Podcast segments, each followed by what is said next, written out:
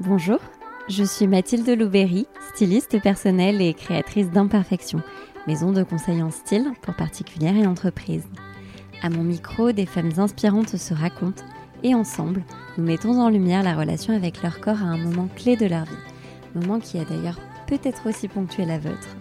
J'espère que ces précieux témoignages résonneront en vous, vous toucheront, vous questionneront, vous donneront le courage de vous aimer et surtout de vous habiller à votre juste valeur.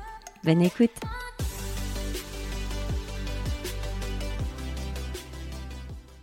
Avant de vous présenter mon invité du jour, je suis très heureuse de vous annoncer que les cartes cadeaux de Noël sont désormais disponibles sur mon site internet imperfection.fr.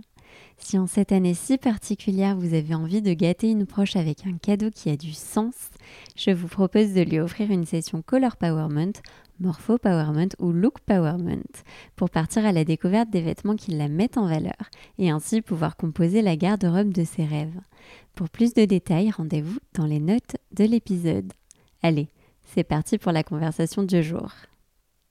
Aujourd'hui, je suis ravie d'aller à la rencontre de Julie Bullier, influenceuse body positive, alias la fille qui a des tâches sur les réseaux sociaux. J'ai rencontré Julie en janvier 2020 lors du Salon international de la lingerie où elle s'est prêtée au jeu de la Love Your Size Experience by Imperfection. Le challenge poser en lingerie sous le regard bienveillant de la photographe Justine Choquer et repartir avec une photo sublimée par le coup de crayon de l'illustratrice Audrey Leroy. Tout ça dans un seul but, évidemment, faire un pas de plus vers l'amour de soi. Sur cette photo apparaît la particularité physique dont Julie a aujourd'hui fait sa force et sur laquelle elle met l'accent à travers son compte Instagram, à savoir ses angiomes. Parce que j'admire son message et sa force, j'ai le grand plaisir de vous faire découvrir l'optimisme à toute épreuve de Julie, qui pour ce sixième épisode du podcast Imperfection s'est confiée sur cette grande histoire d'amour dans un autre pays, celle qui lui a fait changer de regard sur elle et celle qui lui a permis de passer de l'adolescente qui ne pensait pas pouvoir séduire à celle qui partage chaque jour avec générosité un message d'acceptation auprès de plusieurs dizaines de milliers de personnes. En ces temps confinés, j'espère que les mots de Julie vous feront autant de bien qu'à moi. Mais vous savez quoi? J'en suis sûre. Bonjour Julie, Bonjour Mathilde. beaucoup d'avoir accepté mon invitation. Je suis enchantée et surtout je suis honorée que tu sois dans le podcast Imperfection aujourd'hui. Avec plaisir. Est-ce que Julie, tu pourrais te présenter dans un premier temps, nous dire ce que tu fais dans la vie, quel âge tu as? Je m'appelle Julie, hein, comme tu l'as très bien dit, j'ai 38 ans, j'habite à Paris et je suis auto-entrepreneur depuis le 1er septembre. C'est tout récent. C'est-à-dire Eh bien, en fait, j'ai un compte Instagram qui s'appelle La fille qui a des tâches mhm. euh, et qui euh, a un peu explosé pendant le confinement et j'ai eu envie de me laisser une année pour me lancer sur des projets qui sont en rapport avec mon compte. Et donc voilà, du coup, euh, voilà. Bravo. Auto-entrepreneur. ok, et compte qui parle majoritairement de quoi? De mon histoire, parce que je suis née donc euh, avec euh, des angiomes, donc des taches de naissance sur 70% de mon corps. Et j'avais envie de le mettre en avant sur les réseaux, de pouvoir aussi donner la légitimité à des femmes et des hommes qui ne, qui, qui ne s'assument pas forcément et leur dire si moi je peux le faire, tu peux le faire aussi. et de trouver aussi des gens qui avaient des angiomes comme moi, parce que je ne connaissais personne qui en avait. Donc euh, voilà, donc l'idée de, ce compte, c'est un peu tout ça, un peu de tout, un peu de tout. Et tu en as trouvé alors aujourd'hui? Oui, oui, oui, ouais, c'est super. J'ai pu rencontrer euh, des filles euh, qui ont des angiomes mais on s'est vus et on a pu échanger et c'était c'était assez émouvant comme rencontre. J'imagine. Mm. Et alors, est-ce que tu peux nous parler de ta relation avec ton corps dans un premier temps? Quelle est-elle? Alors ma relation avec mon corps, c'est un vaste sujet, Mathilde. ça pas toujours, on n'a pas toujours été euh, amis avec mon corps euh, parce que j'ai mis très longtemps à, que ce, enfin, à assumer euh, euh, ma tâche de naissance, donc ma particularité physique. Et en plus de ça, j'ai ce qu'on a, comme on appelle dans le sud, une pâte à grossir. C'est un, une, une, expression qui dit que bah, je vois un gâteau, je prends 20 kilos rien qu'en le regardant. Donc j'ai toujours fait le yo-yo avec mon poids. Donc ça, ça n'a pas toujours été aussi euh, facile parce que euh, bah, quand, on est, quand on rentre dans l'adolescence et qu'on a envie de, plaire, d'être un peu comme les copines qui font du 36, moi, ça n'a jamais été mon cas. J'ai jamais fait du 36, ou alors quand j'avais 12 ans, enfin. et, du coup, ça a toujours été euh, compliqué de trouver à la fois bah, les vêtements qui pouvaient mettre en valeur, de pouvoir m'assumer en me regardant euh, euh, dans le miroir le matin. Et euh, bon, après un long cheminement, aujourd'hui à 38 ans, on peut dire que peu importe mon poids, et, enfin, je m'assume tel que je suis aujourd'hui et que je m'aime tel que je suis. Il y a des jours où je m'aime moins, mais je pense que ça c'est comme tout le monde. C'est pas juste parce que j'ai des rondeurs et des angiomes que je m'aime moins. C'est juste qu'il y a des jours où on se trouve pas jolie et d'autres où on se trouve très belle et qu'on a envie d'affronter le monde, etc. Mais en tout cas, voilà, mon corps, ça n'a pas toujours été facile, mais aujourd'hui, je l'aime comme il est. Euh, euh, je perds encore du poids, je reprends. De toute façon, je suis jamais stable sur mon poids, donc on apprend à vivre avec. Mhm. Ouais. Et alors, qu'est-ce que tu as mis en place pour, euh, pour aimer ton corps ces dernières années? Ah, Il y a eu plein de choses. je pense très honnêtement que mon, mon compte Instagram m'aide beaucoup. Je pensais je disais, je dis à tout le monde que ça aide les, que ça aide les gens, mais en fait, ça m'aide moi aussi. Mhm. ça m'aide moi aussi, notamment à travers des shootings où parfois je vois des photos et je me dis non, mais ça va pas, elles sont pas belles. Et puis finalement, je finis par les poster parce que je les adore. Donc, comme quoi. Euh, oui, ça m'aide parce que ça me, ça me rend épanouie. J'ai vraiment l'impression, entre guillemets, d'être utile à quelque chose et je pense que ça. ça hum, cet épanouissement va avec le reste. C'est-à-dire que du coup, euh, je me sens bien dans mon corps, je me sens bien dans ma tête, euh, je me sens comblée. Et, euh, et donc, ça, ça vient, ça m'aide énormément.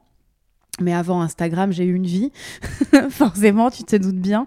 et ce qui m'a toujours aidé, c'est ma famille et mes amis, parce qu'ils sont tous hyper bienveillants et que j'ai toujours été très très bien entourée.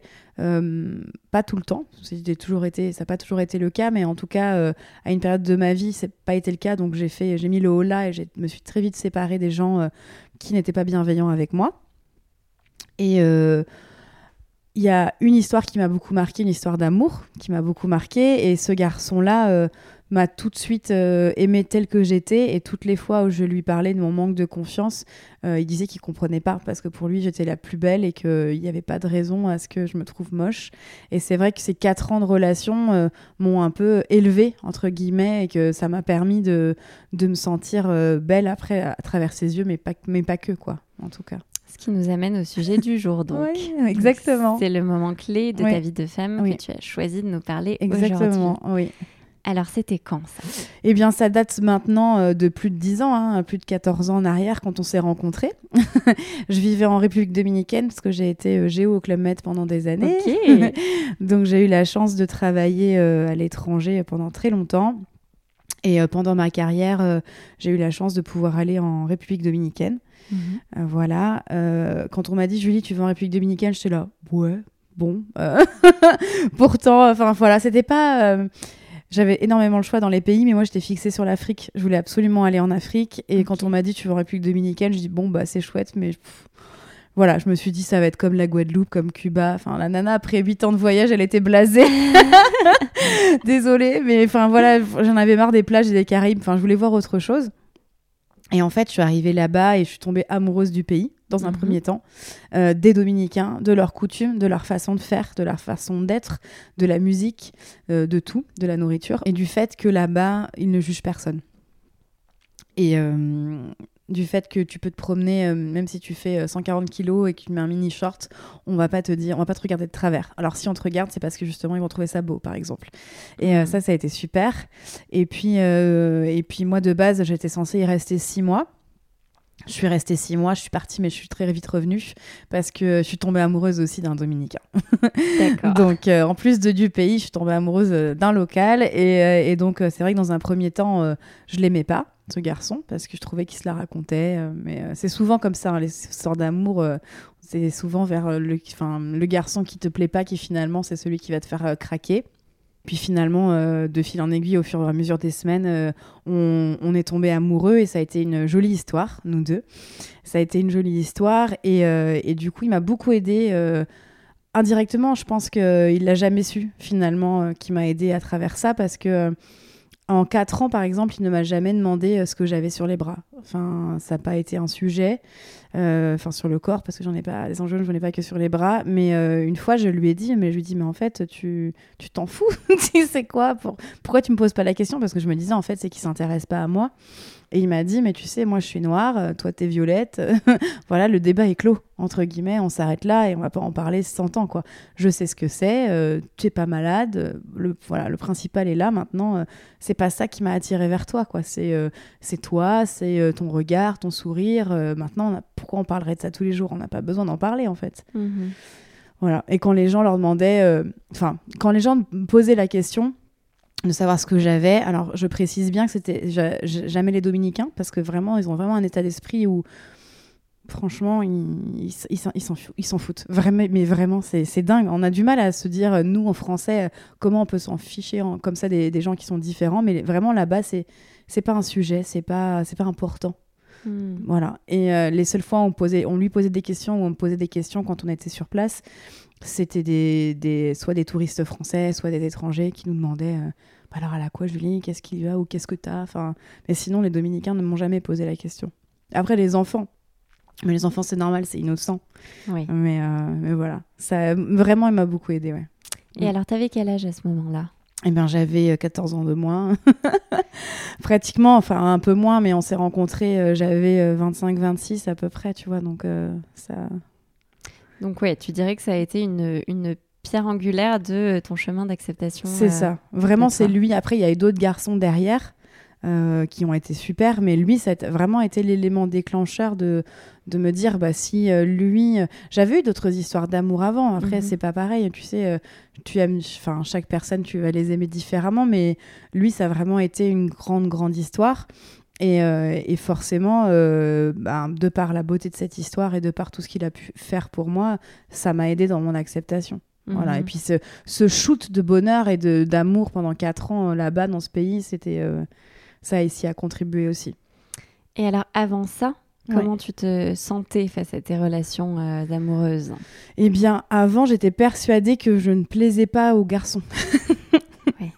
voilà, que je ne plaisais pas aux garçons, ou alors, euh, enfin, qui s'intéressaient à moi, euh, pas pour les bonnes choses, ou alors juste pour un coup d'un soir, entre guillemets, hein, je le dis, mais j'ai l'impression que c'était plus ça, et euh, j'avais l'impression de ne pas pouvoir séduire ou plaire à travers à travers mon corps parce que alors soit les rondeurs ou soit les tâches et je me disais ben puisque vu que toute mon adolescence on m'a dit que non je veux pas sortir avec la fille qui a des tâches c'est moche etc., euh, bah, j'étais restée là-dessus. Donc, euh, moi, j'ai eu des copains très tard, très très tard. Mhm. Et euh, ma première histoire d'amour a, été très tard aussi, parce que forcément, j'acceptais, je m'acceptais pas et que j'avais pas envie d'aller au-delà, enfin, au-delà de ça et d'aller au-devant des garçons. Du coup, forcément ou des filles, hein, parce que je me suis posé la question aussi. Peut-être c'était les filles, mais non, c'était bien les garçons.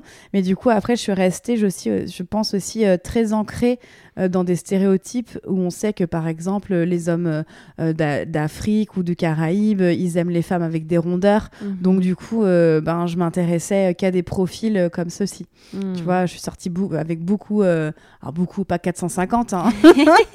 juste 390. Voilà.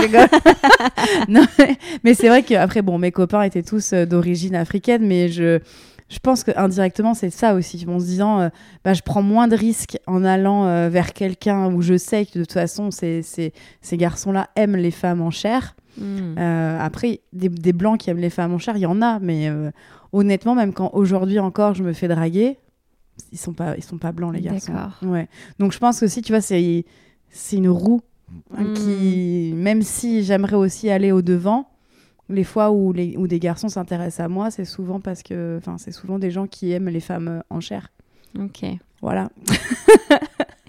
Et alors aujourd'hui, tu n'es plus avec ce garçon. Comment ça a influencé tes relations d'après? Eh bien, du coup, euh, j'ai mis du temps à me remettre du coup euh, de cette histoire, mais, mais les garçons derrière, c'est moi qui suis allée au vers eux. D'accord. voilà, pour le coup, parce que je me sentais plus femme. Euh, je me disais, bah, si j'ai plus à lui, maintenant je peux plaire à tout le monde, entre guillemets. Et, euh, et, je me sentais euh, bah, séductrice, etc. Donc je faisais en sorte, bah, de, dès que je voyais un garçon, par contre, d'aller le voir et de lui dire, bah, tu me plais ou voilà, mais il fallait vraiment quand même que, ce que, que je sente quand même qu'il y avait le petit truc en face parce que bon, on va pas me prendre des portes ou des murs non plus, mais, mais c'est vrai que ça a beaucoup changé mes relations et même après euh, dans ma sexualité ou des choses comme ça, ne plus euh, éteindre la lumière parce que je voulais pas que parce que ça aussi c'est un problème. Euh, genre, on- je crois que c'est la première fois que j'en parle, mais euh, enfin c'est pas trop le thème les habits, mais finalement on parle de sexualité. Très bien. Mais c'est vrai que hum, par rapport à mes angiomes, tu vois, tu te dis, bon, je rencontre quelqu'un, il me trouve jolie, mais tu vois, quand il va me déshabiller et qu'il va voir mes tâches, ça peut aussi peut-être le freiner au moment du rapport sexuel, tu vois. Donc j'avais souvent j'étais euh, la team, j'éteins la lumière parce que je voulais pas que. Et puis euh, la, cette histoire-là de, de, de 4 ans en arrière, Mhm. euh, je, je me souviens de tout le nombre de fois où il trouvait euh, des, des formes de pays ou des formes d'animaux sur, mes, sur mon corps et qu'il trouvait ça super joli. Et, voilà, et du coup, ça ça m'a aussi aidé là-dessus en me disant si lui, il a pu trouver ça joli, d'autres Mhm. peuvent en trouver, enfin peuvent le trouver, trouver ça joli. Donc c'est vrai, ça m'a, bah, ça m'a un peu épanouie à- sur tous les, sur tous les points, quoi, tout simplement. Et toi aussi. Et moi, ouais. oui, ça ah bah, ouais, ouais. oui, et bah alors ça beaucoup plus tard. D'accord. Ça beaucoup, beaucoup, beaucoup plus tard. Je disais, ouais, alors si lui il trouve ça joli, c'est cool, mais moi je trouve toujours pas ça beau. En fait, je les ai acceptés. J'ai mis, euh, ça, ça a été assez rapide, hein, euh, mon acceptation de mes angiomes, parce que de toute façon, je me suis dit, euh, j'ai pas le choix. C'est là, euh, on peut pas les enlever, il va falloir que tu les acceptes, et puis c'est comme ça et c'est pas autrement. Mais de là à les trouver jolies, il y avait quand même euh, un monde. Et, euh, et en fait, ce qui m'a aidé, c'est de faire un shooting. Alors, il y a maintenant 5 ou 6 ans, c'est bien avant euh, le lancement de mon compte Instagram. D'accord. Mais euh, j'ai une amie que j'ai rencontrée au gré de mes voyages. Elle était toute petite et maintenant elle est un peu grande. J'étais amie avec ses parents, mais voilà, c'est rigolo. Euh, c'est comme ma petite sœur. Et en fait, elle s'est lancée dans la photographie. Elle avait besoin d'un modèle pour, euh, pour son book. Et en fait, elle était venue passer un week-end à Paris. Donc, ouais, je te dis, il y a 5-6 ans en arrière en me disant ben voilà on va faire des photos dans Paris donc on a fait des photos partout dans Montmartre etc j'étais contente et le dimanche elle me dit bon bah Julie tu vas te déshabiller on va faire des photos je lui dis comment ça je vais me déshabiller on va faire des photos qu'est-ce que tu me racontes et elle me dit bah je vais te faire euh, je vais te montrer que tes angiomes c'est joli et on va faire de l'artistique et, euh, et donc, en fait, on a fait du nu. Et euh, j'étais pas trop pour. Après, je me suis dit, bon, de toute façon, les photos, elles sont pour toi. Euh, elle me dit, non, les photos, elles sont pour toi. tu vas voir. Et en fait, quand j'ai reçu les photos, bah, j'étais hyper émue. Et là, j'ai commencé à trouver mes angiomes. Enfin, je trouvais que ça beau. Mhm. Et, et c'est aussi pour ça que maintenant, euh, sur mon compte Instagram, je mets vraiment l'accent euh, sur les photos euh, où on voit mes angiomes parce que j'ai vraiment envie de, le- de, de- de, le mettre en- de les mettre en avant. Quoi. Donc Ouais, mais je voulais justement te Ouais. poser la question, euh, parce que c'est vrai que tu oses poster Oui. des photos dénudées. Mm. Alors, quelle est la place de la photo, en fait, dans l'acceptation de, soi? Eh ben, ça fait un bien fou. Euh, mais vraiment, hein, je l'aurais pas cru. Et euh, mais finalement, euh, de faire des photos. alors, on, on prend pas confiance en soi au premier shooting. Très honnêtement, même encore aujourd'hui, moi qui ai l'habitude maintenant, qui fait ça depuis plusieurs années, euh, il y a des jours où j'ai pas forcément envie de me dénuder. Mais, euh, mais j'ai l'impression que c'est devenu un peu, ça fait partie de mon quotidien maintenant. Quand j'ai des photographes qui me contactent, je leur demande même plus si c'est pour un shooting habillé ou pas, parce que je sais qu'ils veulent mes angiomes. Donc dans tous les Mhm. cas, je sais qu'on va me demander d'être en sous-vêtements ou de même voire parfois nu. Euh, après, j'espère- j'espère et j'essaye que ça soit pas. euh, euh, que ces photos soient jolies et enfin plus artistiques que entre guillemets pornographiques. Enfin, j'essaye d'être, euh, Mm. de faire attention parce que des fois la limite euh, entre les photos nues sur Instagram, on est vite jugé parce qu'on va faire du nu. Mais je pense pas que ça soit sexy ou quoi que ce soit mes photos. Mais en tout cas, effectivement, moi elles me font du bien. Et comme je te disais tout à l'heure, il y a des jours où je vais faire des shootings et je vois le premier tirage et je suis là, ouais, bon, je les mets de côté puis on verra. Et six mois après, quand je suis en manque de photos, je refais le tour et je me dis, ah, mais finalement, celle-là, elle est trop belle. Donc je poste. Et par extension, tu fais du bien aux autres. Ouais, bah, j'espère. Comment elles sont accueillies, ces photos? Toujours. Bah, disons que ce qui me conforte aussi dans l'idée qu'elles sont pas sexy ou vulgaires, euh, c'est que c'est les photos qui sont le plus aimées. Quand je fais une photo de moi, euh, parce que j'ai vraiment envie de partager un peu plus mon quotidien maintenant, tu vois, sur, euh, sur les réseaux. Et quand je mets une photo de moi où je suis en balade dans Paris, elle va être beaucoup moins être likée qu'une Mhm. photo de moi nue. Parce que finalement, les gens, ils se sont abonnés à la fille qui a des tâches pour voir ses tâches aussi. Maintenant, ceux qui sont restés, c'est parce qu'ils voient mon quotidien et qu'ils apprennent à me connaître, etc. Mais c'est vrai que visuellement parlant, une photo avec mes angiomes sera toujours plus aimée euh, que qu'une autre. Il y a des photos qui ont cartonné, par exemple, où j'ai fait des photos avec mes amis, où j'ai une amie qui est en fauteuil une amie à moi euh, qui n'a pas de cheveux. Enfin, on a fait une photo toutes les quatre et cette photo a cartonné parce que euh, visuellement, elle était magnifique et que l'histoire est belle entre nous quatre aussi, par exemple. Donc, euh, je le fais parce que ça me fait plaisir, parce que ça me fait du bien et parce que je sais aussi qu'il y a un message derrière pour mhm. montrer que, ben voilà, si moi au quotidien, je peux montrer mes envieux, n'importe qui peut se prendre en photo. Et, et j'ose espérer que dans quelques années, on félicitera plus pour ça que ça sera normal et qu'on arrêtera de dire aussi que je suis courageuse de poster des photos de moi. En fait, euh, j'ai fait un post là-dessus il y a pas très longtemps en disant non, je suis pas courageuse. En fait, c'est pas faut pas faire preuve de courage en fait pour faire ça, c'est c'est mon corps, c'est ma vie, c'est c'est faut pas du courage. Donc euh, non, je ne suis pas courageuse. pour plein de trucs, je ne suis pas courageuse. Euh, après que je sois forte, ouais, sûrement, mais pas courageuse, pas pour ça en tout cas. Ben alors moi, je vais pas te féliciter, mais je vais te remercier ah, alors de faire ce que tu fais, parce que le message est, magnifique et mm. toi aussi, tu es magnifique. J'ai deux questions. Euh, suite à ce que tu as dit, la première, c'est la fille qui a des tâches. On n'en a pas parlé, mais en fait, tu as dit tout à l'heure euh, que certaines personnes disaient qu'il ou elle ne voulait pas sortir avec la fille qui a des tâches. Mais c'est-à-dire que on t'a appelé comme ça Ah bah oui, tu savais pas eh ben En fait, que tu savais pas que mon compte Instagram, je l'ai appelé comme ça, pas pour euh, faire un buzz sur les réseaux ou quoi que ce soit. C'est parce que en fait, on m'a appelé comme ça toute ma vie. Ça a toujours été mon surnom. Hmm. Ça a toujours été ça. Euh, alors au collège, bah, la fille qui a des tâches, au lycée encore pire. Euh, et après, à l'âge adulte, euh, tu vois, par exemple, j'ai bossé, comme je t'expliquais, au Club pendant des années. Et même les gens qui, ont passé, passaient deux semaines de vacances avec moi, ça me faisait plaisir parce que les, les saisons d'après, ils allaient en agence de voyage en disant, bah voilà, où est, où est la, vous savez, euh, la fille qui a des tâches là, on aimerait bien se retrouver dans le même village qu'elle. Donc ils avaient pourtant passé deux semaines avec moi, mon prénom il était écrit en gros sur mon badge, mais c'était comme ça qu'on me décrivait. Tu vois, comme on pourrait dire, bah tu sais, la fille qui a des lunettes ou euh, la fille qui est rousse. Ben là, c'est la fille qui a des tâches. Ça a toujours été comme ça. Et comment tu l'as apprivoisé, toi, ça, ce surnom? J'aimais pas trop. Euh, franchement, j'aimais pas du tout, mais euh, maintenant, euh, c'est le nom de mon entreprise. Donc, je pense que c'est un, c'est un bon pied de nez à tous ces gens-là. Et c'est drôle parce qu'il y a plusieurs personnes du collège et du lycée qui m'ont contacté sur les réseaux. Tu vois, comme quoi euh, la fille qui a des tâches maintenant, euh, ah c'est cool, ah, c'est bien ce que tu karma. fais. tu vois Ah c'est trop bien. Mais t'étais pas dans ma classe euh, en troisième? Si si, connard. tu te rappelles? Comment tu te moquais bien de moi? Donc non non, c'est bah, ça a toujours été comme ça. Mais ça c'est vraiment que pour les gens qui me connaissent pas. Parce que après, ben, quand on rentre dans ma vie, je pense que mon prénom, tu le retiens très vite. Et que quand tu me connais, après, tu oublies mes enjeux. Hmm. Mes amis me le disent tout le temps. Euh, souvent, se promènent dans la rue euh, et les gens me regardent. Ils sont là, pourquoi ils te regardent? Ah oui, c'est vrai, tes envieux. Oh, ils peuvent pas regarder autre chose. Parce que quand on me connaît, après, on oublie. Je pense que Bien sûr. Voilà, on n'y fait pas attention. Hmm. Et alors, la deuxième question que je voulais te poser tout à l'heure, c'était euh, est-ce que tu penses que la relation que tu as eue a participé au fait que tu puisses poser nu pour un photographe? Est-ce que tu aurais pu le faire avant cette relation-là? Honnêtement, je me suis jamais trop posé la question. Je sais que le shooting photo avec Alison, mon mhm. amie, par contre, oui, a été un, élément déclencheur.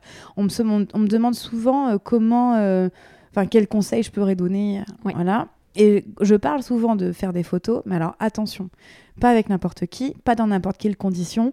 Euh, faire des photos nues, c'est avec un photographe en qui on a confiance. Ça peut être aussi avec une copine, avec ton copain, euh, même avec ta maman. Enfin, voilà, c'est un exercice qui est pas évident de se mhm. mettre à nu, alors en sous-vêtements ou avec un drap ou complètement nu. Euh, c'est pas évident. Et il faut le faire euh, si tu choisis un photographe professionnel. J'aurais tendance à dire prendre, de prendre une fille, malheureusement, parce qu'on voit encore beaucoup de choses qui se passent et par sécurité, vaut mieux s'orienter quand même vers une femme et euh, de prendre rendez-vous avec, avec, elle avant, boire un café, parler du projet, pas euh, se lancer comme ça à corps perdu avec quelqu'un qu'on connaît pas pour aller faire un shooting nu. Mhm. Et moi, vraiment, ce qui m'a aidé, c'est cette confiance euh, que j'avais envers, envers Alison. Même encore aujourd'hui, il y a des photographes que je ne sens pas ou qui vont être trop directifs pendant le shooting et j'avais pas avoir envie de tomber ma chemise, par exemple. Oui. Voilà, ça aussi, c'est important. Ok. Mm. Et je reviens à ta relation. Mm. Est-ce qu'elle a changé ton regard sur toi? Ah oui, oui, complètement. Complètement parce que euh, je me trouve... euh, Enfin, je me trouve belle aujourd'hui en partie grâce à cette relation. C'est vrai? Ouais, ouais, vraiment. Ouais, vraiment.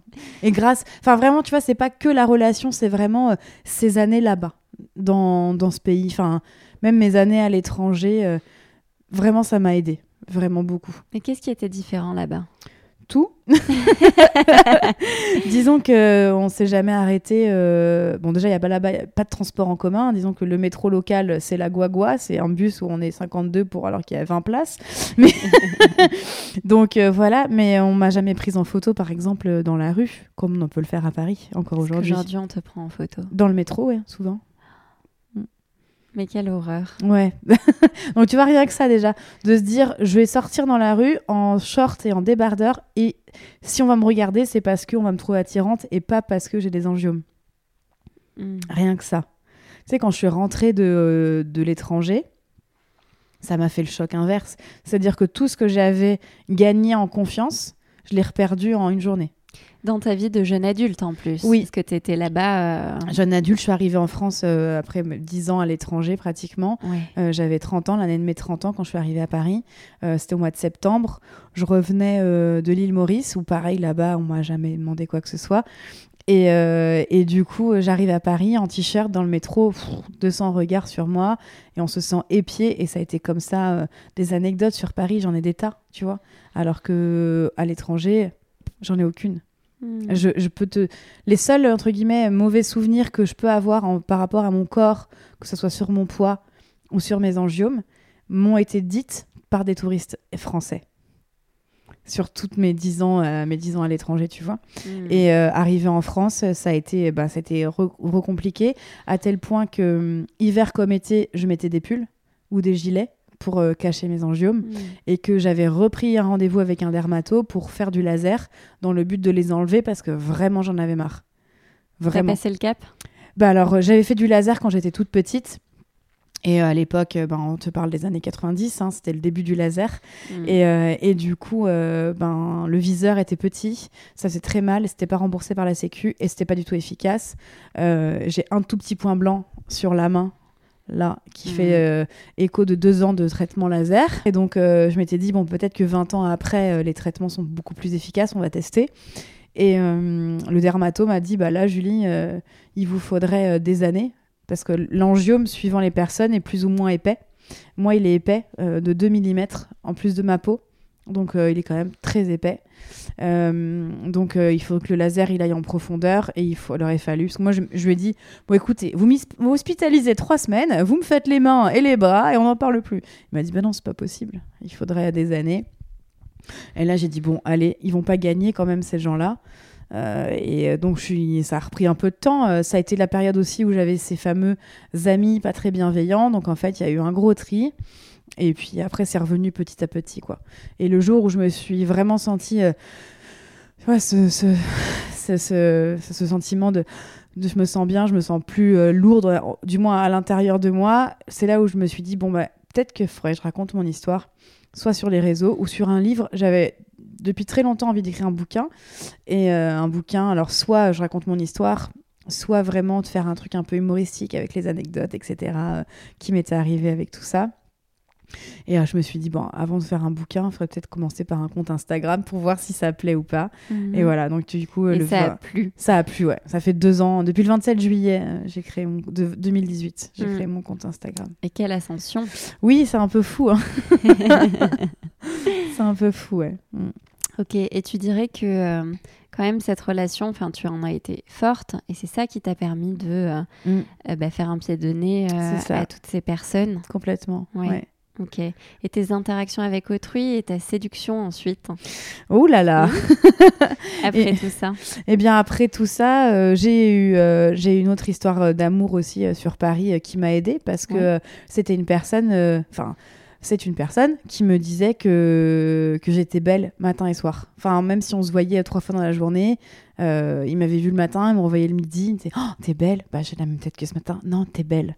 Et en fait, je pense que c'est ça le secret d'être avec quelqu'un qui, euh, qui va aussi être. euh, bah, dans, le, dans le compliment, d'être euh, bienveillant, d'être gentil.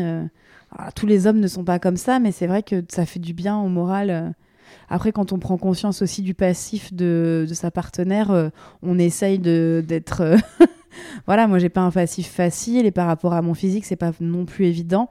Donc, c'est pour ça qu'au niveau des garçons, quand le garçon est bienveillant avec moi, je sais que ça va durer un temps, au moins. Après, on verra dans le temps, mais je sais que l'histoire peut, euh, peut avancer. Voilà. Aujourd'hui, tu es célibataire? Oui, d'ailleurs, je lance un appel de désespoir.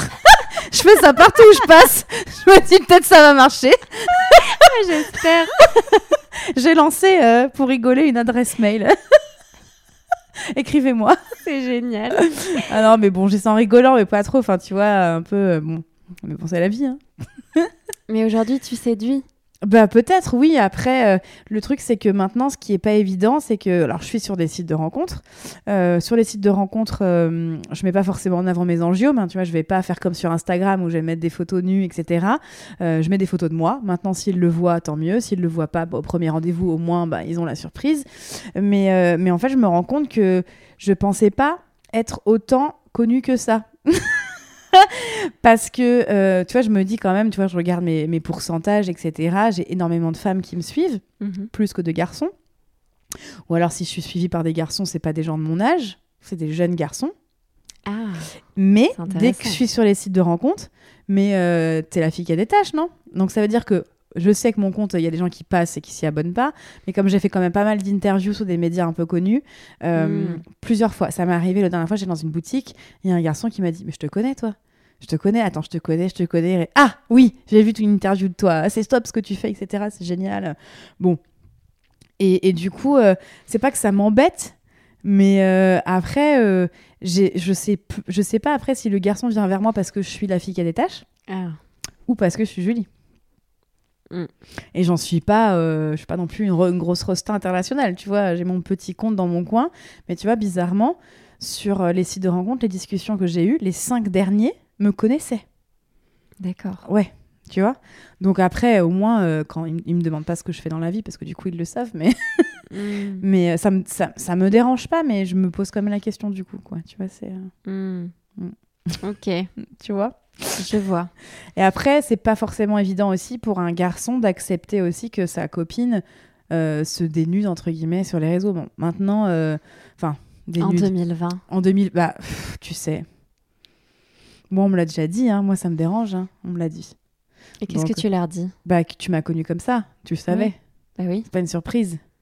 Mm. C'est pas, tu l'as pas découvert euh, du jour au lendemain, quoi. C'est, euh, tu savais ce que je faisais ça. Donc euh, après, je pense pas ne pas me respecter en faisant ce que je fais, quoi. Donc, euh, Bien sûr. donc voilà. Donc au niveau des garçons, on verra bien. Ok. Advienne que pourra. Et la place des vêtements dans tout ça Eh bien, euh, les vêtements, euh, ça, je pense que c'est aussi un peu comme les angiomes pendant un moment. euh, Enfin, dans le sens où j'utilisais des vêtements dans un premier temps plus pour me camoufler que pour me faire belle. Ou alors, si j'ai décidé de me faire belle, entre guillemets, pour sortir, j'allais vraiment dans la provoque. Où ça va être mini-jupe, décolleté. Enfin, tu vois, c'était tout l'inverse de moi. Parce Mhm. qu'il faut savoir que je suis féminine que depuis quelques années. Ah, on dirait pas comme ça. C'est-à-dire. Bah, C'est-à-dire qu'il y a encore 5 ans en arrière, euh, j'allais pas chez l'esthéticienne pour m'épiler les sourcils, je me faisais pas les ongles, je les mangeais de toute façon. j'ai arrêté de me manger les ongles euh, en même temps que j'ai arrêté de fumer. Donc euh, il y a 3 ans maintenant. Mais euh, donc euh, tu vois déjà faire une manucure, euh, pff, je savais pas ce que c'était. Et, euh, et euh, pendant euh, toute ma période, euh, on va dire de 17 à 23-24 ans, j'étais un peu comme Diams, tu vois, à l'époque. Donc c'était euh, les jogging, euh, avec mes potes, on mettait des... Enfin, tu vois, j'étais euh, un peu la, la, copine euh, co- copain, tu vois, euh, jogging, basket, on allait au basket, on allait...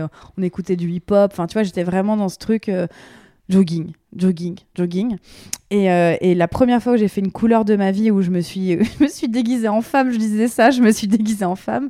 C'était suite à ma première rupture où j'étais amoureux, mon premier amoureux, où tu vois, où j'ai appris au bout de deux ans de relation qu'il avait une double vie et une autre copine que moi. Je me suis dit, ah ouais, tu as voulu faire ça. Et du coup, le jour où il m'a quitté, eh ben, je suis allée chez le coiffeur. C'est-à-dire que je suis passée euh, d'un brun, les cheveux longs, euh, à une coupe blond, euh, dégradée, machin, enfin vraiment la coupe femme, où j'ai jeté tous mes joggings et, du coup le soir je suis sortie à l'époque, on pouvait encore sortir en boîte. je suis sortie en boîte, habillée, en femme, enfin dire, je veux dire, femme fatale, et j'avais pour espoir, entre guillemets, que, que de, enfin qui, qui retombe amoureux ou qui me disent, enfin c'était plutôt de me dire, regarde ce que ce que t'as raté, enfin voilà. Et c'est vrai mm. qu'à partir de ce moment-là, j'ai commencé à aller chez le coiffeur pour me faire des coupes et des couleurs, etc. Alors qu'avant, c'était, si je me faisais des couleurs, on, est, on partait sur du auburn rouge un peu pour provoquer les parents et on faisait des couleurs maison. Et là, ça a vraiment été euh, changement, quoi. J'avais dit à mon coiffeur, tu fais ce que tu veux sauf du blond. Puis finalement, euh, on a fait du blond et c'est vraiment changé de tête euh, ce jour-là. Et après, pendant bah, mes 10 ans au Club Med, j'ai appris à me maquiller.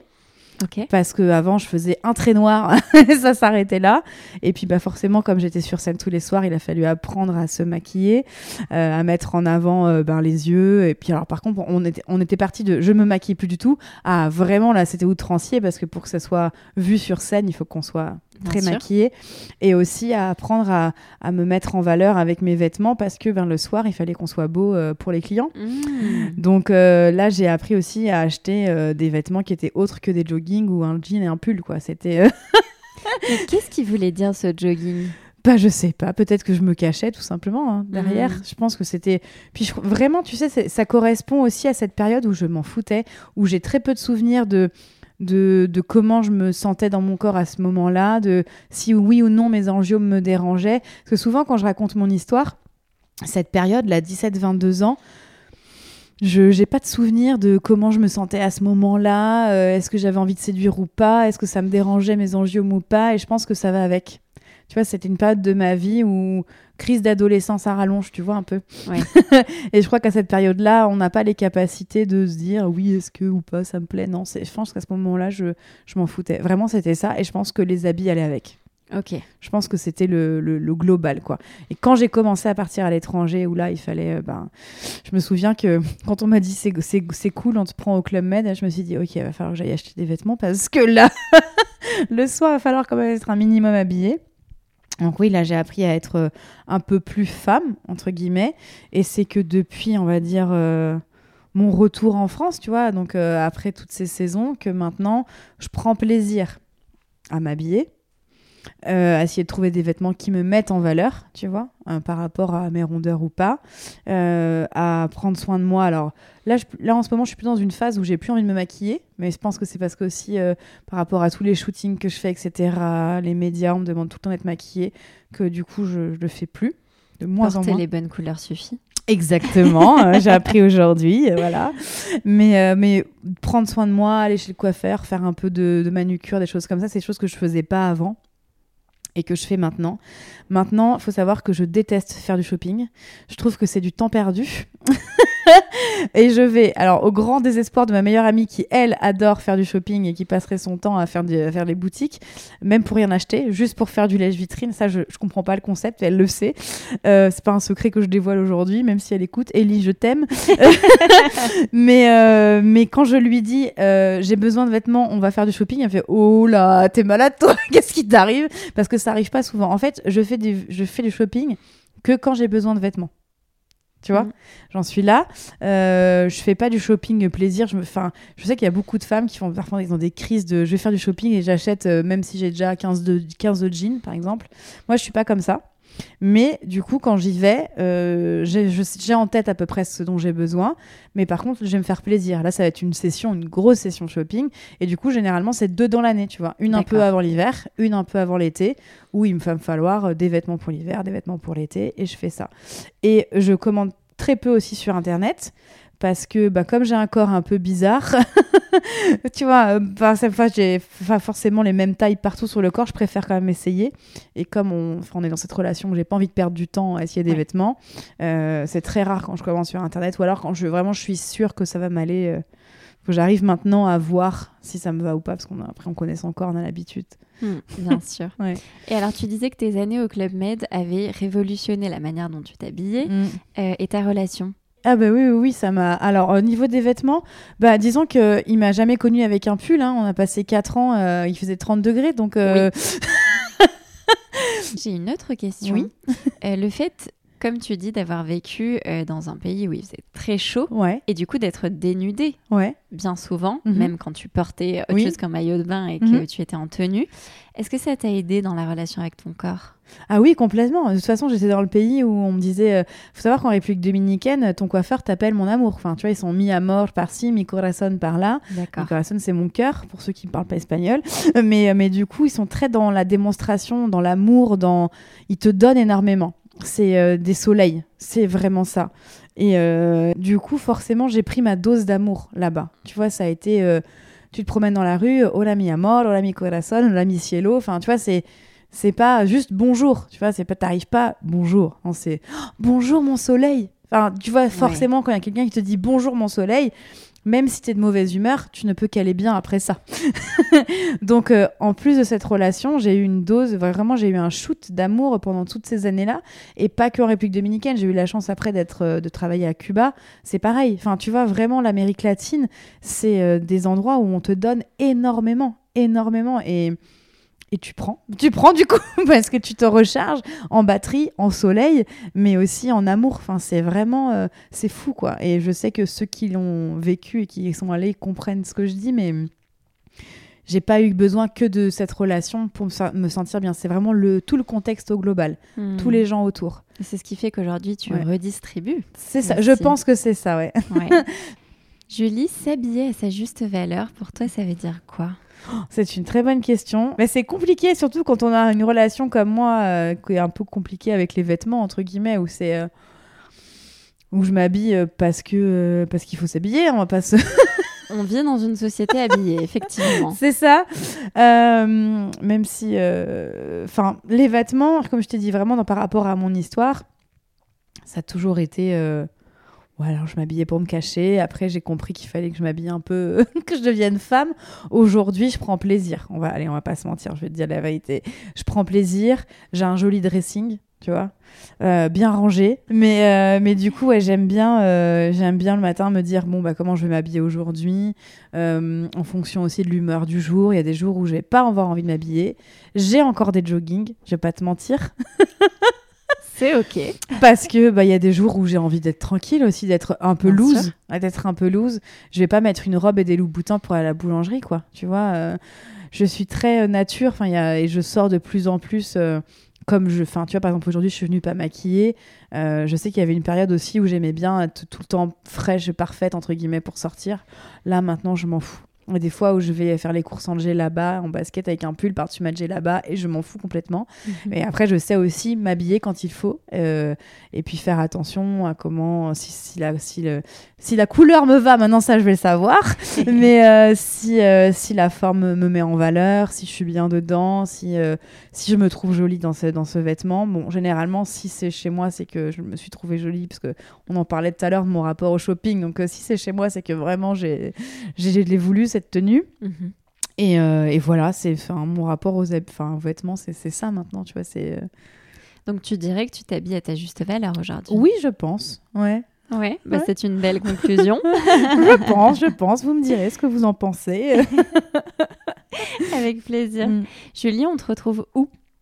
On me retrouve où? Eh bien, sur Instagram, la Mhm. fille qui a des tâches, et puis euh, sur YouTube, TâcheTube. Oh Mais oui, et un podcast bientôt. Un podcast bientôt. Bah, Voilà. Je relayerai avec euh, grand Bah, merci plaisir. beaucoup. Merci beaucoup pour Merci ta à toi, Mathilde. pour ta bonne humeur et de nous avoir livré tout ça. Avec grand plaisir. Vous êtes toujours là Ça signifie que les mots de mon invité ont particulièrement résonné en vous. Donc de mon côté, je vous glisse dans les notes de l'épisode le lien pour télécharger les plus jolies citations du jour.